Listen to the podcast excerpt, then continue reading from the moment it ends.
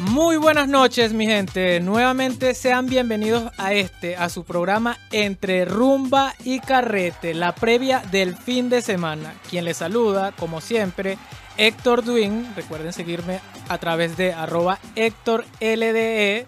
Y bueno, bienvenidos a, este su programa, su espacio, con los diferentes temas siempre causando polémica, eh, de vanguardia. Y bueno, como siempre, me acompaña la hermosa Carol Paola. Bienvenida, Carol. Buenas noches, bienvenidos a Entre Rumba y Carrete, señores. Cuando son las 20, 30 horas, nosotros estamos listos para aprender su fin de semana con buena música y con temas súper interesantes como lo es el que tenemos el día de hoy. Mi nombre es Carol Reyes, ustedes ya me conocen y estoy en las redes sociales, arroba Carol P. Reyes, Carol con K, por ahí me pueden ubicar y hoy estamos súper contentos de volver a interactuar con ustedes, pero quiero recordarles que si ustedes quieren mandarnos algún mensajito, interactuar con nosotros, es a través del más 569-872-89606. Se los vuelvo a repetir porque a veces se les olvida. Más 569-872-89606. Ese es nuestro número de WhatsApp, número de contacto aquí en Radio Hoy, señores. Y hoy tenemos un tema que ha pasado eh, por diferentes décadas y diferentes transformaciones. Desde el principio del tiempo. Y es sobre la brujería, señores, el espiritismo, las brujas, los magos, la magia negra y blanca. Ah, de todos los colores. Pues sí, la brujería, mi gente, esa fuerza, eh, el espiritismo, la magia, magia negra, magia blanca, todos esos detalles, esos eh, esas supersticiones que se creen, esos diferentes rituales que se practican eh, en pro o beneficio para un fin. Ya sea, bueno, está la parte buena, los buenos deseos, la buena energía, y está la parte mala, la venganza. Tantas cosas que hay, pero eso no es de ahora. O sea, desde desde el principio siempre está el bien y el mal y la brujería, la parte esa del esoterismo, siempre ha estado marcado en, todas las culturas. Desde un principio, desde que se tiene registro, siempre había un chamán, eh, una persona que estaba pendiente de curar, pero este, se tomaba como místico, por así decirlo. Sí, eh, la verdad es que lo que cuando hablamos de brujas, de brujería, pues el término eh, a media dicen que ya, como bruja como tal fue a mediados de, la Edad Media. ¿no? Porque antes normalmente tú la conocías como hechicero, como la hechicería y todo eso, pero el término bruja como que lo asocian más con, con maldad, con pacto con el diablo, con ese tipo de cosas. La palabra bruja y también se asocia específicamente con la mujer. Obvio. Lamentablemente, este, un mito inició eh, cuando unas niñas sufrieron una serie de ataques y, o sea, físicos, y dijeron que fue alguien, una mujer que les lanzó una maldición. Entonces, resulta y acontece que comenzó una cacería de brujas y a todas esas mujeres que tenían capacidades de sobresalir, que eh, en ese momento no sabían leer y algunas sabían leer, este, practicaban las matemáticas, las tildaban de brujas y fue la cacería. Entonces luego se determinó que estas niñas habían sufrido ese ataque fue por un pan que consumieron que tenían, tenía centeno en mal estado y bueno, eh, todas esas vidas se perdieron lamentablemente y desde ahí quedó con un estigma esa palabra, la bruja, cacería de brujas, brujería, todo eso. Y inicia lo que es la cacería de brujas donde en diferentes países eh, empezaron en lo que fue la hoguera, que es muy famoso, que la quemen, que la, quemen, que la quemen. Eh, y es una realidad, no es mito ni leyenda ni nada, en realidad pasó. Pero em, realmente yo creo que cada quien eh, se va quizás por la teoría que más le parezca. Muchos sí creen en que tienen contactos diabólicos, muchos sí creen en que tienen algún tipo de poder. Y la verdad es que estamos en una sociedad que, que tiene tantos problemas, tantas crisis, que es como que necesitan buscar ayuda por cualquier medio. Hay gente que se refugia en la iglesia, hay gente que se refugia en el alcohol, en las drogas, y hay gente de verdad obsesiva o, fanática de la brujería. Sí, sí, sí. Eh, dijiste un punto clave que siempre se busca es conseguir algo más. O sea, eh, así como está la gente que se refugia en la iglesia para eh, sentirse bien consigo mismo, luego de un, problema familiar o solamente para seguir su creencia, está también el que necesita, o sea, le está yendo mal y dice, no, es que me lanzaron una brujería. No, no, no. Este, seguro me tienen vela prendida que hice una canción de Lavillos. Eh, y así, entonces, eh, se torna también como parte cultural. Eh, va muy aunado porque, por ejemplo, este, a mayor crisis social, aumentan creencias religiosas para buscar sobresalir y seguir adelante y sortear la mala suerte, por así decirlo. Eh, no, sí, y que igual por, por diferentes geográficamente ubicados eh, varían las formas de brujería o las formas de estas creencias. Por ejemplo, tenemos Cuba o África que más allá del, eh, de brujería ellos practican lo que es la santería, que ya es, como una variación de todo eso. y hay otros países, de repente, por ejemplo, en nuestro país, Venezuela, como la canción de fondo que estamos escuchando, que es María Leonza, es una canción que se hizo eh, tributo a una historia mística que hay en nuestro país, específicamente en el estado de Yaracuy, que es la reina María Leonza, que habla de una mujer que se apodera de una montaña mágicamente y en esa montaña hacen miles de rituales y ustedes pueden buscar en internet para que vean que no les mentimos, que es increíble, la montaña está dividida como por zonas y en cada zona existen la corte de los niños, la corte malandra, todo ese tipo de cosas que eh, son, por decirlo así, eh, en nuestro país es como más del, o esa parte de las personas que tienen esa creencia eh, del espiritismo. Entonces ahí se practican, se practica este tipo de, sí, ritual. Fíjate que es muy concurrida, sobre todo en la época de la Semana Santa, o sea, 40 días luego de, la, de, de las festividades de carnaval. Y increíblemente eh, es turístico, por supuesto, pero eh, no todo el mundo es apto para ir para allá porque ocurren, o sea, según relatos que he visto, he oído, ocurren diferentes cosas que no son fáciles de, digerir por cualquiera. Y un dato curioso, eh, Venezuela, Cuba y Haití forman un triángulo. así, si lo vemos desde arriba, por supuesto. Y geográficamente, los tres puntos que, se me, que, que, acabo de mencionar eh, son bastiones de este tipo de, brujería. Hay un triángulo entre esas tres este, eh, ciudades que mencioné que genera un, triángulo místico. Es algo que eh, leí hace tiempo y es complicado porque, bueno, para nadie es un secreto la, la influencia de Cuba en Venezuela en la actualidad y este, por supuesto también la, brujería desde, desde Haití. Entonces, y o sea, estamos mencionando este ejemplo en particular, pero esa creencia o eso es algo que se practica en todos los lados, porque hasta aquí he oído que dice, no, bueno, es que yo me fui a consultar. Eh, no, ella este, ahora carga ese amuleto porque se lo recomendó su brujo. Entonces son detalles que va muy pegado con la cultura. Sí, ahí para, obviamente yo creo que todos estamos familiarizados con el término a qué nos referimos, pero normalmente esta persona que practica la brujería ya está bruja o brujo porque ya dejamos atrás de que eran nada más mujeres, ahora hay hombres que igual tú vas y te consultas y te ofrecen diferentes servicios y que tiene diferentes formas quizás de ellos poder ver el futuro como lo dicen o ver tu realidad. Por ejemplo, están los que fuman tabaco están una práctica mucho más antigua que son aquellas que, como quien dice, eh, echan las cartas, leen las cartas, existen diferentes cartas como la, es el tarot o, otras.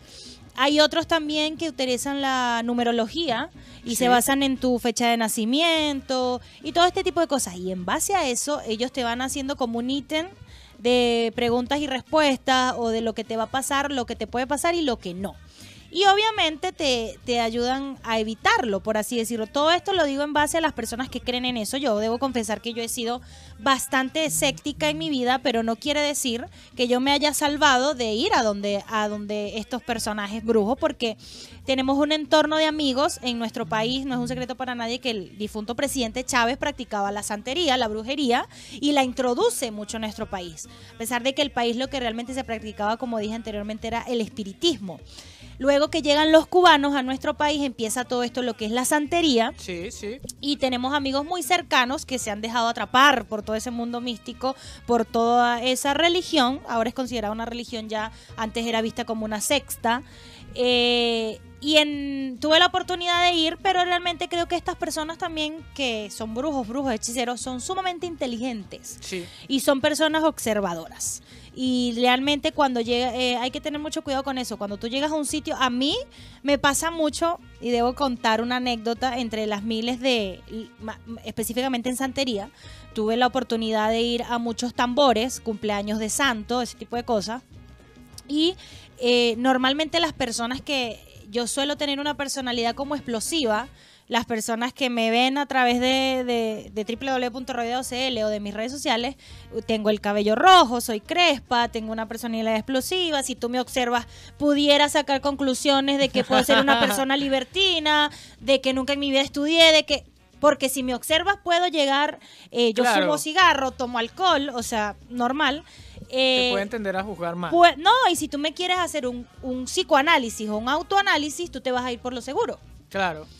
Me pasó una vez que me dijeron, eh, estaba en un, en un tambor de esto y se me acerca un brujo y me dice, debes llevar una vida con más calma, eh, si no, no te vas a graduar nunca y tal. Y yo, señor, soy abogado, me faltan dos semestres para graduarme de ciencia política, eh, no sé a qué se refiere. Entonces son sumamente inteligentes. Imagínate que si la fuesen pegado. y yo quedo como que sí, te voy a dar tantos pesos porque, para que me ayude. Sí, sí, sí, es que influyen muchos detalles porque eh, el detalle que te observan ven y te hacen un análisis y tiende a, irse hacia la parte más general. O sea, te juzgaron, te vieron, no, bueno, ella no, no estudia, no estará yendo de tal manera a la universidad o lo que sea. Tiene que calmarse porque, bueno, te leyeron a simple vista, pero hay más allá. Sin embargo, eh, yo también tengo que contar una experiencia. Tengo unos amigos muy cercanos que, bueno, este, practican y un día me invitaron a una cuestión y bueno, espera aquí, me dijeron. Y yo, bueno, estaba esperando porque no quería participar ni nada, nunca me ha llamado la atención y increíblemente me dormí. O sea, y había música, tambor, y, o sea, y fue así que me desvanecí, caí, entonces, no, bueno, ellos después dijeron que eso es que yo tengo mucha protección, cualquier cantidad de cosas, porque ocurrieron cosas extrañas ahí y como que fue así. Pero eh, me comentan ellos que sí, está el que solamente te observa y trata como que de tomar ciertos rasgos y hacerte una predicción. Pero complicado está cuando llega y te dice, tú a tal edad hiciste esto, esto, esto y lo otro, cosa que tú no le has contado a nadie. Y que sí claro, pasa. Sí Ahí es donde tú como quedas así, que... ¿Cómo lo supo? Porque increíblemente son detallistas o cosas que solamente tú sabes y ahí es donde uno debe decir cómo lo hace, de dónde viene esa, eh, esa habilidad. Cuéntanos, ¿tú has participado, has ido, sabes sobre algo de esto? Algo. Lo que pasa, fuera del aire estábamos conversando con la Caro con respecto al, tema. Y eh, le comenté una anécdota que a mí me pasó hace mucho tiempo. Eh, tengo una vecina, una amiga de, de, mi vieja, de mi mamá. Ya. Que ella lee cartas, hace tarot y todo eso. Y un día me, dijo que, como que cargaba una mochila, como que estaba muy pesado, como que andaba con, otro aire, con un aura muy rara. Claro. Me dijo, tú tienes un problema con una niña, me dice. Hmm. Hace, esto hace unos... serán unos 6, 7 años atrás, aprox, para que, para que consideren. Y eh, esta, esta señora llega y me dice, eh, eh, esta, esta chica a ti te hizo algo te, hizo, te está tratando de, enganchar para que tú estés con ella. Y, ¿Qué tal? y además es una niña que tú conoces, que, que la has visto, que, trabaja contigo. Yo en esa, en esa época yo trabajaba en, pastoral, trabajaba en pastoral juvenil. Mm. Y al tiempo después, claro, se da la, situación de que esta niña destapa la olla y, suelta todo el, chisme de que em, de que poco menos nosotros teníamos una relación y todo el show. Oh. e inventó un cagüín de aquellos. y la loca, sí, pues efectivamente estaba tratando de hacerme hechizos de amarre, como se le suele decir.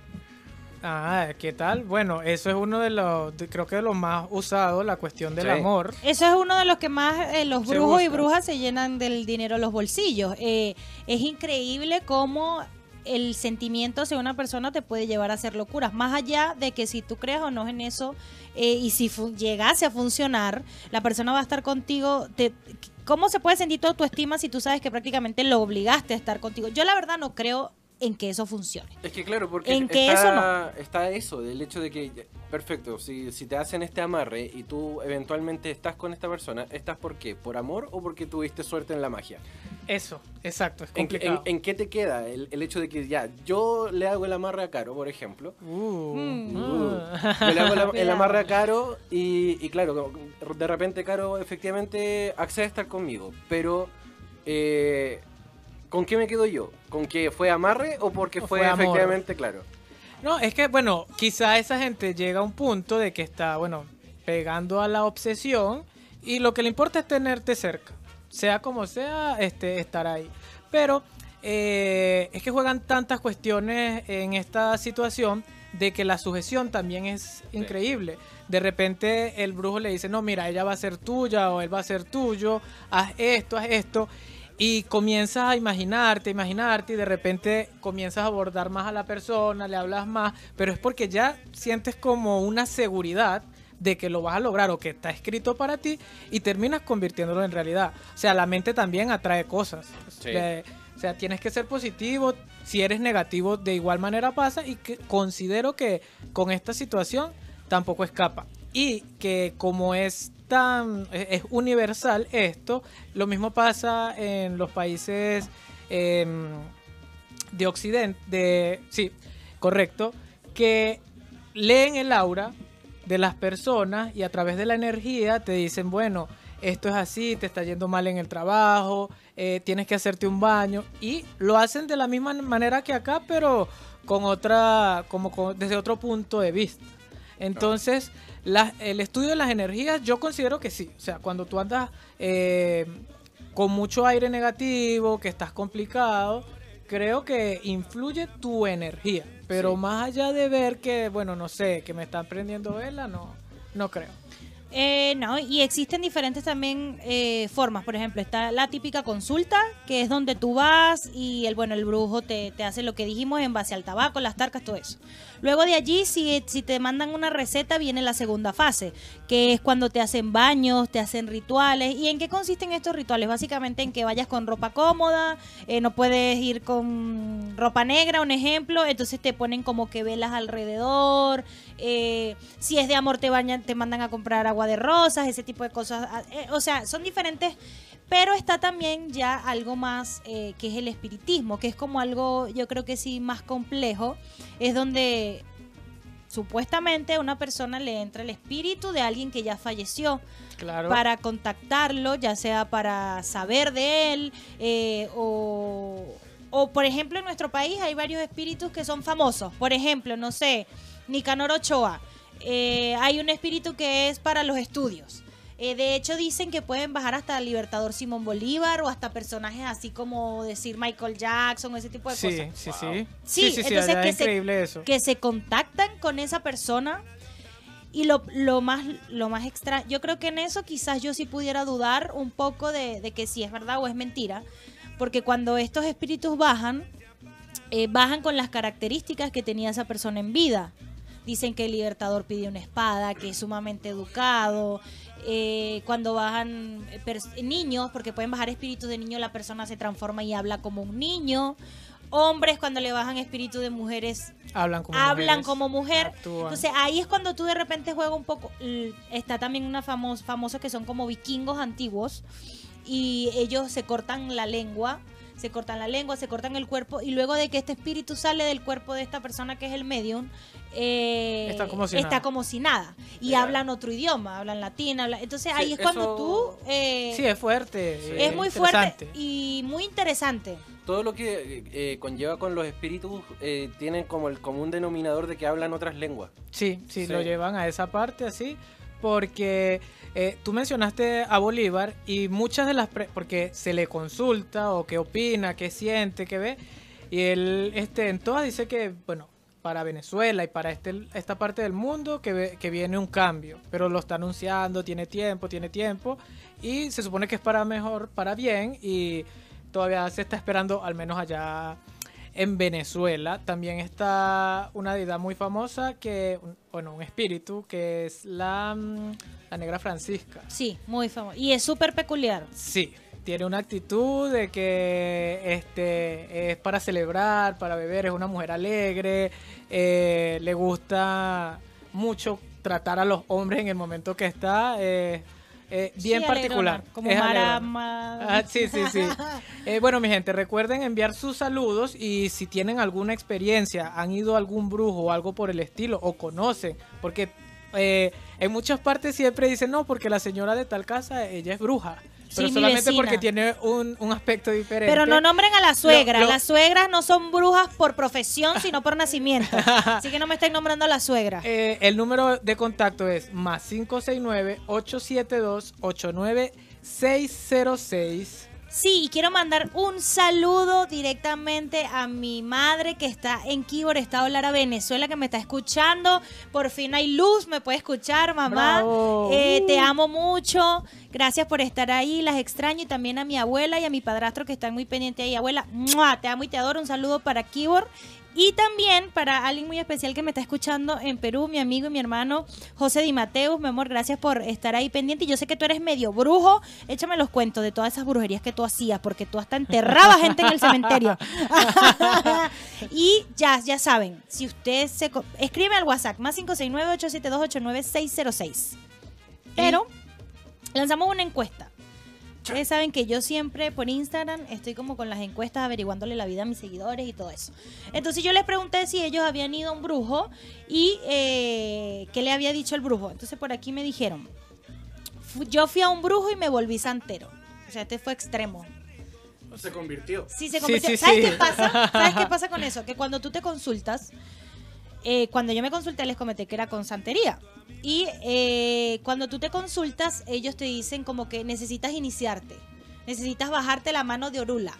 La mano de Orula es saber... la suscripción, digamos. Eh, sí, pagar en la suscripción de Netflix. tienes que pagar y te dicen quién es tu padre en esa religión. Es como así. Ah, y tú te inicias y luego de allí te dicen, te vas a meter preso, te vas a caer preso, te van a robar, tienes que hacer, perdón, tienes que convertirte en santero. Ah, es como así.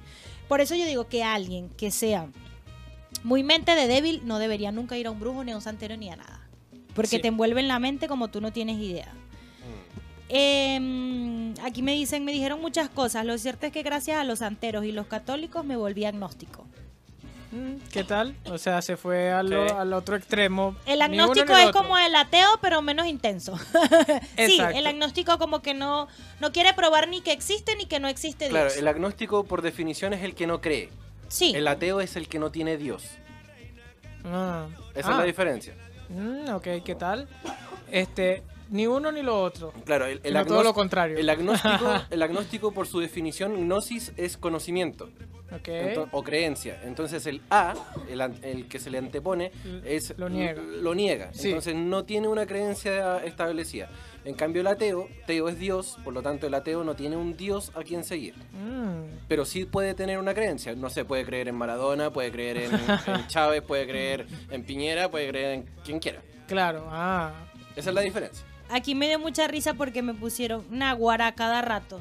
Así como que cada rato va. Y yo, ¿es en serio? Increíble, hay gente que se consulta Semanal. O sea, yo voy más al brujo que al médico. Eso. Literal, mis ah, seguidores. No, ah, me duele la cabeza también, va. Porque bueno. Porque puede ser una mala energía ahí cruzando. Exacto, sí. Eh, otra de mis seguidores me dice, jamás lo haría. Creo que nadie puede saber tu destino, solo Dios. Ya. Sí, sí. No, ni loca me pusieron. Es que da como miedo a la vez. Bueno, por aquí me dijeron, tú eres una bruja que me hechizó con su belleza. Ah. Ay, son bellos.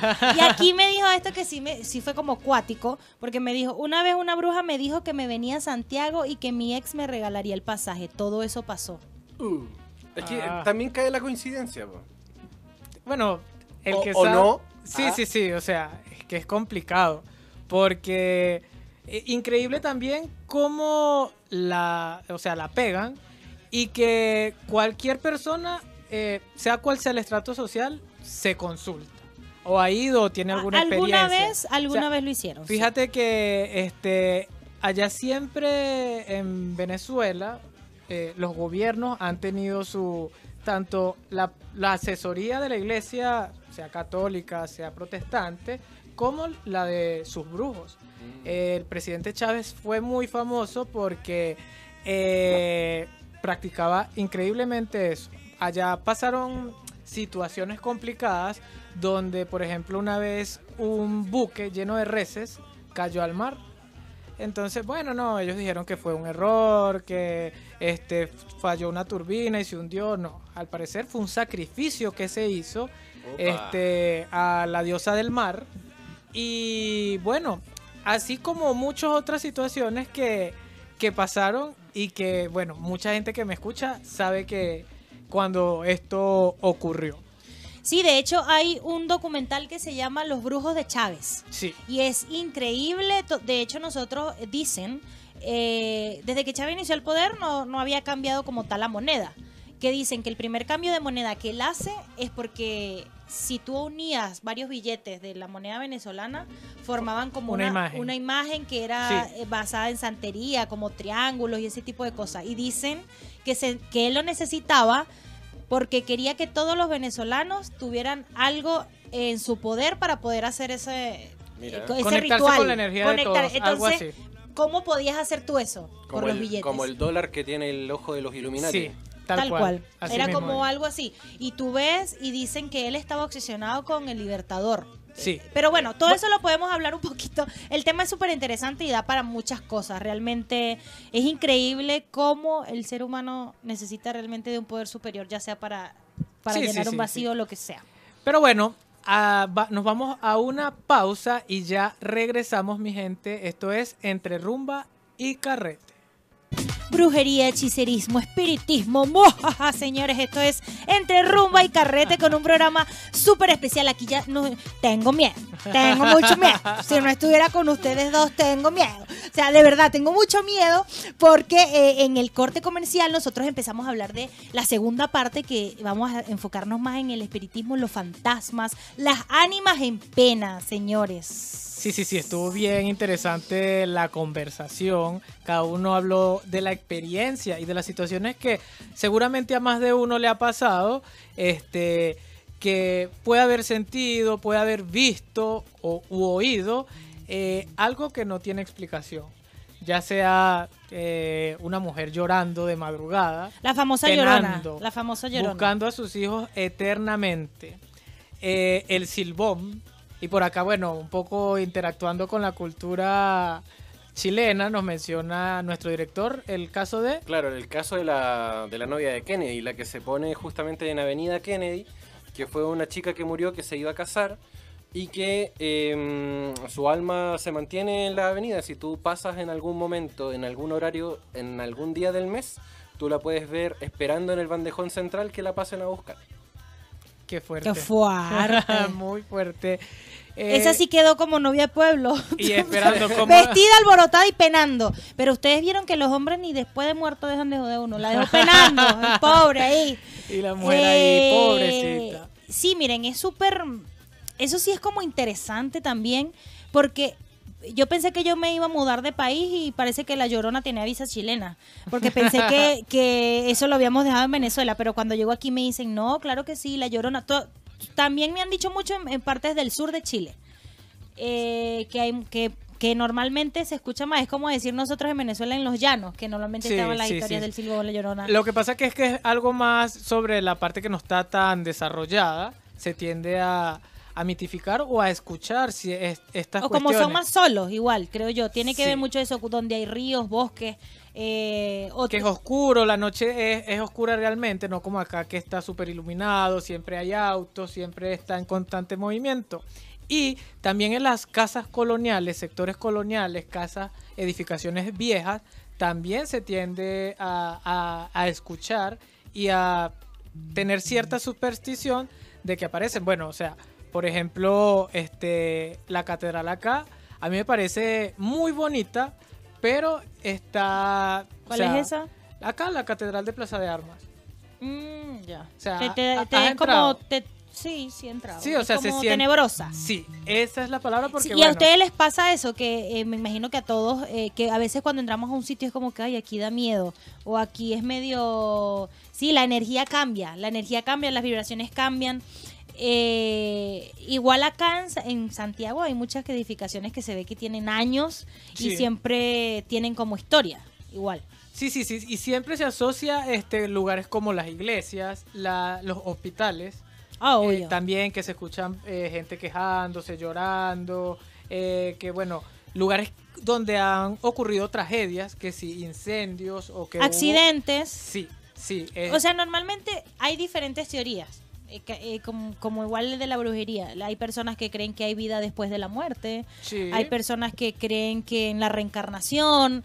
Hay personas que dicen que esas, plano también, que esas ánimas que quedan penando es porque no cumplieron, exacto, no, no cumplieron realmente si, si nos vamos un poquito más hacia el lado que todos tenemos un destino que está escrito, que todos hay gente, normalmente dicen que la gente que se suicida nunca nunca cierra el ciclo o, reviven el suicidio una y otra vez y otra vez, eso lo hemos visto en películas, realmente no podemos decir a ciencia cierta qué es lo que pasa, pero si buscamos una explicación ¿Qué pasa? Que entonces nuestro, nuestra alma, nos quedamos en el plano terrenal por haber muerto trágicamente, por no cumplir con el propósito, o sea, es un tema súper interesante. Realmente, ¿qué pasa cuando morimos? Claro, porque eso existe. Eh, es, el, el mayor misterio que siempre vamos a tener porque para descubrirlo, bueno, ya no lo vamos a poder contar porque eh, vamos a morir, va a pasar. Pero siempre en torno a esto ha existido eso, el que hay más allá, qué ocurre, en qué nos transformamos, porque, o sea,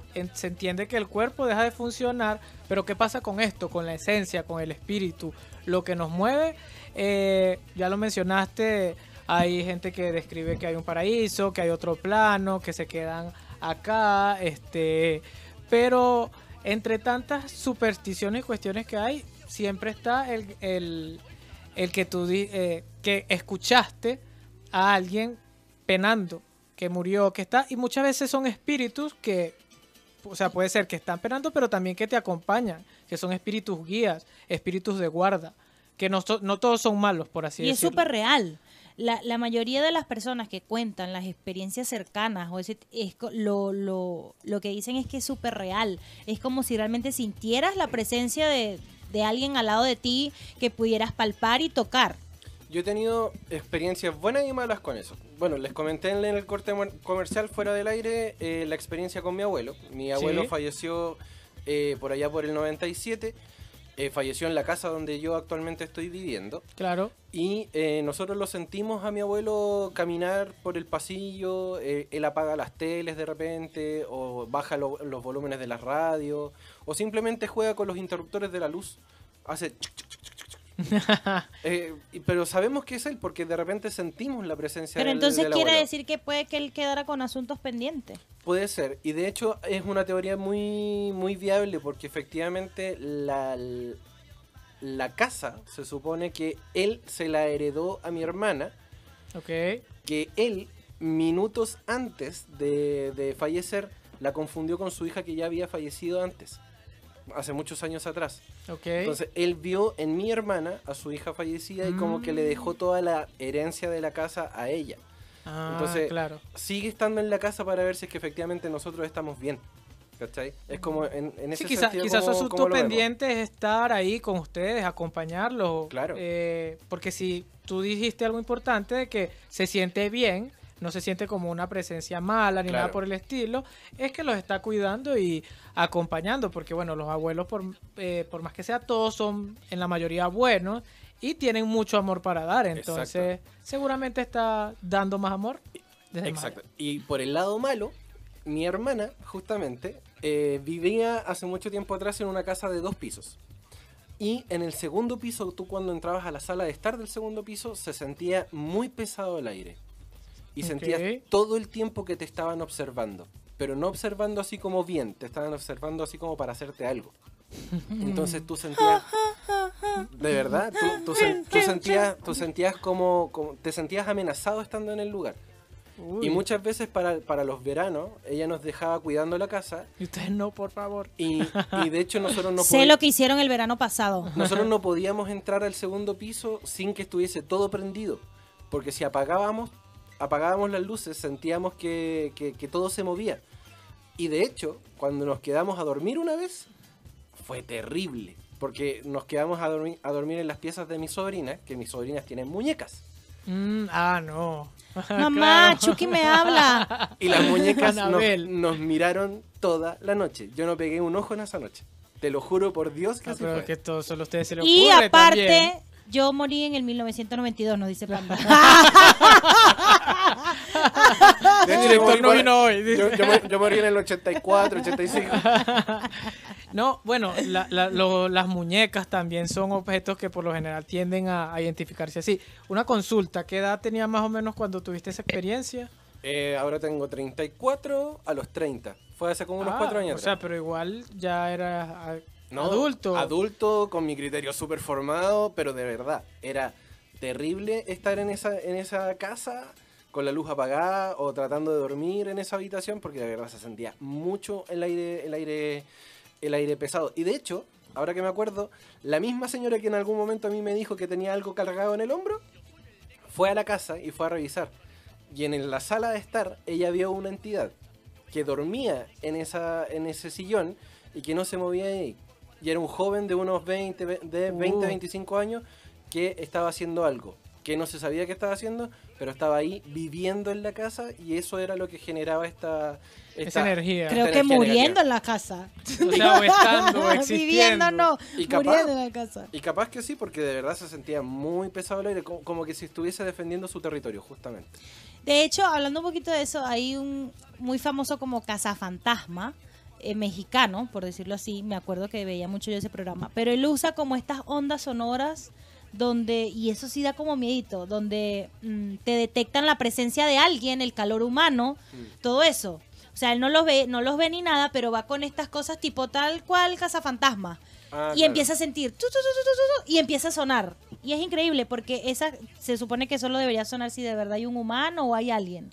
Y él se encarga de ir a estas casas y con toda la indumentaria que tienen, los aparatos y todo eso, empieza a sonar. Y tú ves, es muy famoso eso, lo sube por YouTube. Eh, no recuerdo bien el nombre. Y tú vas, él va a las casas los y empieza, tú, tú, tú, aquí es, aquí está y tal, y empieza como a hacer contacto. y, es súper interesante porque... hay varios chocarreros Hay varios reportajes que se hacen... se en la mesa de repente.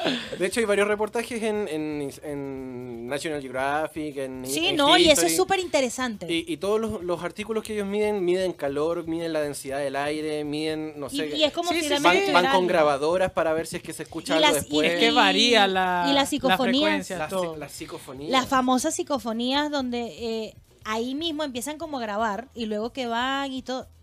Ayúdame, y se escucha. o mamá, o se escucha me duele. Vete. De hecho, hay una grabación muy buena que se hizo. Evadir, no pagar. Piñera Chu. Eh, hay, hay, una grabación muy famosa que se hizo acá en el programa Contacto de Canal 3 hace unos 7 años atrás, donde fueron a una casa con estos artilugios y una de las grabaciones de psicofonía era una voz de un niño que preguntaba, ¿qué hago yo acá? Pero se escuchaba perfecto. Era la voz de un niño de unos 10 años que decía, ¿qué hago yo acá? Búsquenla oh. en YouTube, contacto, ¿qué hago yo acá? Espíritus, no sé cómo, cómo podría ser, pero aparece. Lo vamos a buscar a ver qué tal. Este, y eso pasa en, todos los lados. Tú diste el caso de México, tú estás mencionando acá. Acá. Eh, la, la, saga del conjuro está ah, basada en, una historia de la vida real de los Warren, un matrimonio que se dedicó a, o se dedica, porque la, la señora murió hace poco, este, y mm, a eso, a estudiar los espíritus, las cuestiones que están poseídas, a tratar de llevar más allá a esos espíritus que, que se rehusan a, abandonar este plano. Pero entonces me surge una duda, ¿lo de Anabel existió? Exacto. Sí, mm, esa muñeca. Nunca, nunca me Realmente yo vi el Conjuro 1 nada más. Luego de allí, la verdad yo suelo ser... Mm, eh, no, no solo eso. Eh, como esa película sí sabía que estaba basada en una historia de la vida real, me da como miedito y suelo como quedarme con eso. Suelo como pensar mucho en lo que vi. Eh, entonces no me gusta ver mucho, tan eh, solo acompañada. Es una estrategia de marketing colocar eso de que es basado en, hechos de la vida real porque da más curiosidad ir, ver y tal. No como Freddy Krueger, porque es una historia fantástica. Sí, no, pero esto sí, o sea, si tú... Los hermanos, o sea, la familia Warren efectivamente existió. Sí, sí, sí. Al final de la película siempre pasan las imágenes, quiénes eran, cuál era la muñeca. Pero sí me acuerdo que la, verdadera Anabel era como redonda, ¿no? Cara sí, Claro, era como muñeca de trapo. Era como muñeca de trapo, como Raggedy Ann, así como una mm. cosita así bien, bien antigua. De hecho, eh, bueno, eh, Anabel está basada en, hechos reales. Normalmente las películas basadas en exorcismo también. claro, el famoso Emily Rose. El, de, el de Emily Rose, que todavía ahí está en veremos. Eh, bueno, el exorcista como tal no, pero sí está basado en el mismo ritual católico que todo el mundo dice que no existe, pero la, iglesia, eh, la iglesia católica efectivamente lo esconde para no hacer eh, tanto ruido con el tema de, andar cazando fantasmas. Claro, porque el impacto también es fuerte a nivel de que, o sea, te asustas. Pero hay gente que y dicen que por medio de la brujería te pueden colocar un espíritu que te persiga, te pueden colocar a alguien que te perturbe y ahí es donde vienen los famosos exorcismos también. Como que te pusieron este demonio y ya personas quizá, o sea, la verdad es que es, muy delicado tocar esos temas porque no sabemos realmente si alguien lo ha vivido. Sí, tenemos que invitar a, alguien que, miren, escríbanos si usted eh, le han hecho algún exorcismo. Un medium Que venga un medium y que nos venga a limpiar acá las auras, por favor. Un santero que venga con siete gallinas aquí. De una vez, más nada. Eh, sí, y mm, eh, la, la energía negativa es tan complicada que lamentablemente en, en, todos los lados se siente. A veces dicen, no, que me duele la espalda. No, eso es que tienes un muerto encima. Es como el famoso fotógrafo. Si ustedes la vieron, una película maravillosa Concha, china. ¿puedes creer que no la he visto? ¿En serio? Me la han recomendado y, siempre así, ay, ¿qué voy a ver? y termino viendo las películas eh, asiáticas de miedo para mí son las mejores. De verdad, sí, esas son... Y como ellos dan miedito también, eh, el fotógrafo te deja pensando. No sé si tú la viste, Panda. El fotógrafo te deja súper pensando porque. No he visto. Es que uh, me la han recomendado mucho y nunca. Es muy vieja, no vale el spoiler, así que ajá. Eh, trata más o menos de. No, pero de, quiero ver. por Dios, es del 80 y algo. No, trata más o menos de un, de un chico, de un grupo de estudiantes eh, chinos que años atrás violan a una, a una compañera de estudio. Okay. Resulta y acontece que, bueno, el, el, ánima de ella queda penando y uno a uno los va... Porque fallece en ese momento la chica. Ella se suicida no puede con la violación que le hicieron siete personas y todo lo demás. Eh, y ella, como queda penando, pues lo va matando a cada uno de ellos. Al último, el último no la violó, pero estuvo ahí y no la defendió. Él presenció todo eso. Entonces eh, pasan miles de cosas y él empieza, y todo se da cuenta porque él empieza a sentir un dolor en la espalda. Y él empieza a ver en sus fotografías. Sí, él empieza a ver en sus fotografías. Él trabaja de fotógrafo y va a las escuelas y tal, y le empieza a salir como un reflejo y ella se empieza a mostrar en las fotografías que él toma. Luego, la película es súper interesante. Para resumirla, al final, él queda loco en un, en un, en un mm. centro, ¿no? De esto. Eh, y luego cuando va a terminar la película, está una puerta que tiene como un espejo. Y al terminar, se ve él así como llorando y ella montada encima de él así. Oh. Y queda así, al final. Pero es una de las películas, sí. hay una película que, me la han recomendado mucho. Hay una película que a mí me gusta mucho, mucho, mucho que se llama Los Otros, que actuó Nicole Kidman. Nicole Kidman, es buenísima. Es buenísima. pero no la he visto. Mira, es muy vieja, así que no vale el spoiler. igual, igual sí. Mira, se supone que es una, familia de mm, así como tipo colonial que vive en una casa. claro, que vive en una casa y que los niños tienen una especie de enfermedad, que no pueden exponerse al sol. Sí. Por lo tanto, ella en su casona gigante, imagínate una casona en una campiña, el, ella tiene la obligación de cerrar todos los días a las 8 de la mañana todas las ventanas. no pueden exponerse al sol. No pueden exponerse al sol porque, porque si se exponen al sol, a la larga les puede generar, no sé, cualquier cosa, porque nunca se especifica qué es lo que tiene la... Al parecer es algo en la piel que les puede complicar, pero es, verdad, nunca se, detalla. Como la de Netflix ahora de Sandra Bullock, pero es viendo las cosas. Claro, exacto. Algo así. Exacto. Eh, y bueno, van sucediendo cosas y eh, el, el, día a día transcurre súper normal. Em, pero ella siente que eh, hay fantasmas en la casa. ¿Cachai? Empieza a ver cosas, que se empiezan a mover cosas, empieza a, sentir de que están siendo perturbados. hay una botella ahí adentro que suena a cada rato, por si acaso. tan, tan, tan. Ya va, sí, sí, llegaron, llegaron los otros. Y se supone que estos otros, a la larga, que er, eran las entidades que Nicole Kidman veía en, en, en esta casona, eran personas vivas y que los fantasmas eran ellos. Así te da la vuelta la película y al final te quedas decir Y al final te muestran las tumbas de ellos tres, este, que están enterrados ahí. Pero la casa estaba abandonada. Era una casona. Era una casona y, como que la estaban poniendo en arriendo. Pero ellos estaban ahí, vivían como escondidos ya. Exacto. Sí, entonces eh, la cuestión era que ellos se escondían de la luz, pero ella, ella sí no. Nicole Kidman como tal no, los niños. Los, solamente los niños. entonces ellos que veían y escuchaban a una niña llorando o veían a un niño en el pasillo, pero eran los vivos que ellos veían en ese momento. De, hecho, después la, eh, aparece al final de la película que ella misma, la mamá de los niños, los había matado. ¿Cachai? Sí. Fue fuerte, es fuerte. Es fuerte y es muy bueno. Bueno, igual, eh, son como que películas clásicas de terror. Esa no la he visto, También pero la voy está a ver. El sexto sentido. Ah, claro, ah, el sexto sentido es... es maravilloso. No, todos la vimos, es así. Es maravillosa. Sí, sí, Aparte, Hayley Joel Osment hace un papel impresionante. Pero eh, eh, es súper super confuso aquí pensando. Al final del sexto sentido, él está muerto igual. Sí. Sí. Y él está viviendo, él le sale al niño. Claro. Exacto. Él, hace, él hace la terapia con un muerto. Y él mismo le dice que ve gente muerta, la famosa frase, y que no tienen sus, sus asuntos. Este, y luego al final es donde él piensa a ver lo de la novia, lo de todo. Y por eso es que. O sea, la vi hace años, me acuerdo, pero aquí analizando. Él siempre llegaba así a abrir y no, no se da cuenta hasta que ve que ella está dormida y ella suelta el anillo. Y ahí él es cuando se da cuenta que, el paciente anterior lo había matado y todo así súper fuerte. Clásica, clásica. Entonces son, detallitos que bueno, o sea, hasta ahí y ha que si te pones a ver, puede ser que pase así, porque dicen muchas veces que hay gente que muere y no se da cuenta que está muerto. Es verdad. es verdad.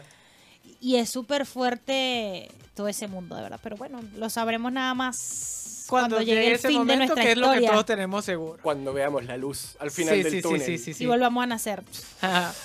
bueno, mi gente, eh, nuevamente muchísimas gracias por acompañarnos a nosotros todos los jueves de 8.30 a 9.30, dándole la bienvenida al fin de semana. Quien les saluda, Héctor Duin. Síganme a, través de arroba Héctor LDE. Y bueno, la hermosísima Carol Paola también se despide acá. Claro que sí, señores. Muchas gracias a los que me siguen escuchando. Eh, José por ahí nos dice demasiado buena esa película. Sí, sí, es muy buena la película. Eh, bueno, muchísimas gracias, señores. El tema estuvo súper interesante hoy. Yo creo que da para mucho más, pero de verdad después no vamos a poder dormir ni nada y, vamos a llegar aquí. Veo gente muerta. Eh, señores, esto fue entre rumba y carrete, el programa de la previa del fin de semana. Muy importante, cuidado, cuidado con los fantasmas que salen por ahí en Baquedano también en las noches, que hay muchas historias. Cuidadito con esos fantasmas. Y bueno, esto fue Entre Rumba y Carrete. Les recuerdo seguirme a través de mis redes sociales, arroba Carol P. Reyes. Muchísimas gracias y la cita es hasta el próximo jueves. Esto fue Entre, Rumba y Carrete.